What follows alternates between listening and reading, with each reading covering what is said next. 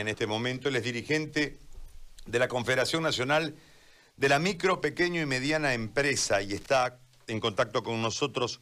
Don Néstor, a ver, cuéntenos qué es lo que, bueno, cuál es la situación del... Esa es una pregunta obvia, pero se la tengo que hacer.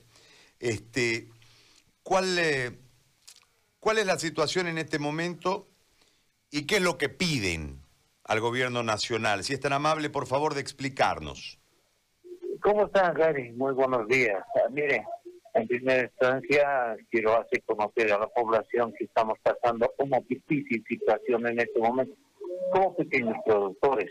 Mire, hay un proyecto de ley que ha sido sancionada ya por, el, por la Cámara de Diputados y Senado que pasó al Ejecutivo.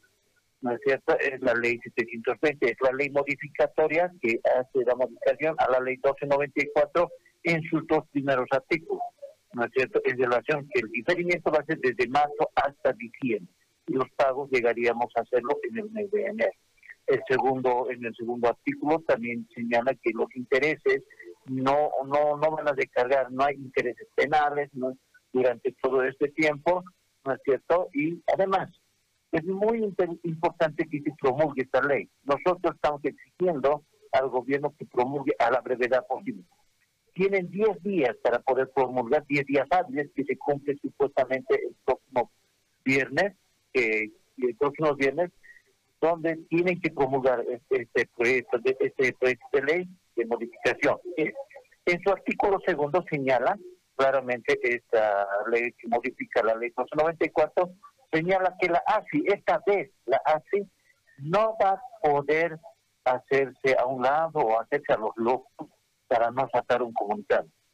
Establece el artículo 2 de esta ley modificatoria, señala que la ASI está para hacer cumplir la ley, esta ley, esta ley. Entonces, si no lo hace, tiene sanción, ¿no? Bajo responsabilidad. O sea, le conmina a la ASI ya no hacerse loco, ¿no? Como hasta ahorita lo ha hecho, porque la ASI no se ha pronunciado, simplemente han guardado un silencio y las entidades financieras están llamando a nuestros afiliados. Por eso ley. Es importante que se promulgue esta ley. Hemos escuchado al ministro Ortiz, donde señalaba que se va a hacer un análisis de esta ley. Creo que no hay análisis que hacer.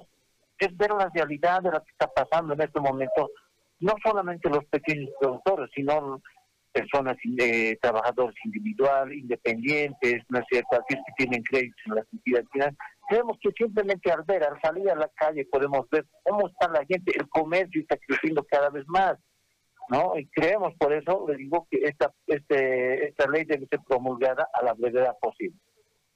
Ahora le hago una consulta.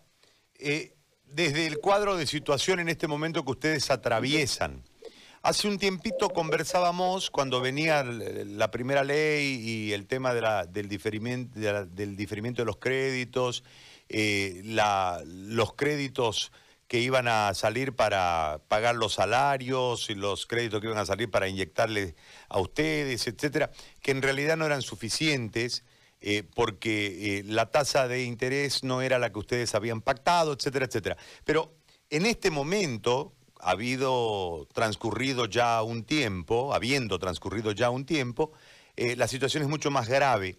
Eh, seguramente para ustedes. El, punto que le quiero cuestionar, eh, que quiero que usted me responda, es después de esta situación, eh, del cuadro de situación que marca seguramente una insostenibilidad agravada por el tiempo de parte de muchas empresas, los conflictos que van a tener, más allá de los despidos, más allá del cierre, el responsable de la empresa, que quedará con deuda, que quedará, es, grave el tema, eh, ¿cómo van a enfrentar estos conflictos? Porque van a terminar, entiendo, eh, ustedes que son productores, cerrando sus, empresas, sus industrias, sus, eh, emprendimientos y yendo a sobrevivir del comercio, lo que generará, entiendo, en esa desesperación por subsistencia, un eh, cinturón más grande de informalidad dentro del sistema económico nacional. Sobre eso quiero preguntarle, en caso de que no tengan la respuesta coherente del Estado representado por el gobierno. Lo que yo quiero decirle es, es esto, bien claro.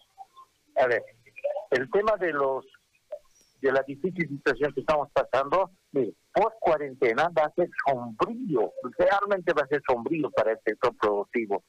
En vista de que no solamente ya han quebrado 120 mil unidades productivas, sino están en riesgo de quiebra por el tema de los bloqueos para 200 mil unidades productivas a nivel nacional. Y eso realmente es fatal, ¿no es cierto? Generar empleo nuevamente va a ser complicado. Lo que estamos haciendo esta semana es empezar de cero. Estábamos trabajando en la capacidad de producción un 20%. Ahora hemos tenido que empezar de cero y eso realmente va a afectar pues a todos los pequeños productores. el apoyo supuestamente que el gobierno hasta hoy, su último, ¿no es cierto? Los 120 millones, el crédito 1, 2, 3, el gran famoso crédito 1, 2, 3. Pero el crédito se llama así, pero ¿sabe cuáles son los requisitos? Más de 20 requisitos.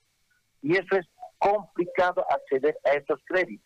Además, estos créditos no tienen ni un día de un periodo de gracia.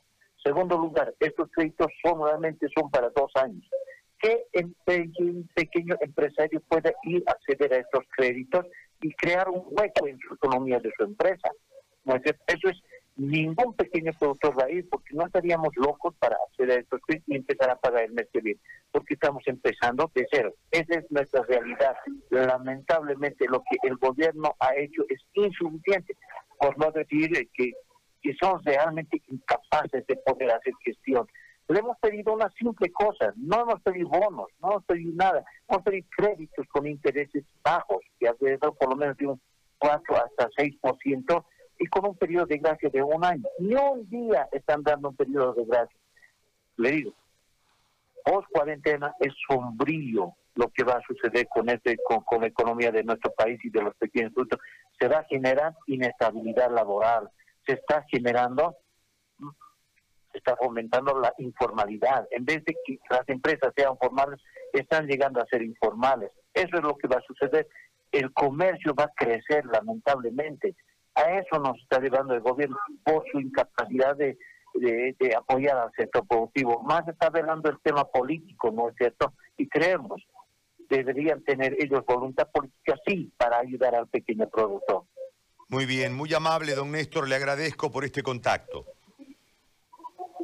Listo, muchísimas gracias, Gary. Hasta luego. Gracias a usted. Don Néstor Conde, dirigente de la Confederación Nacional de Micro, Pequeña y Mediana Empresa, ha conversado con nosotros. Lo que pasa es que lo que viene, 120 mil empresas, dice, cerradas, ¿no?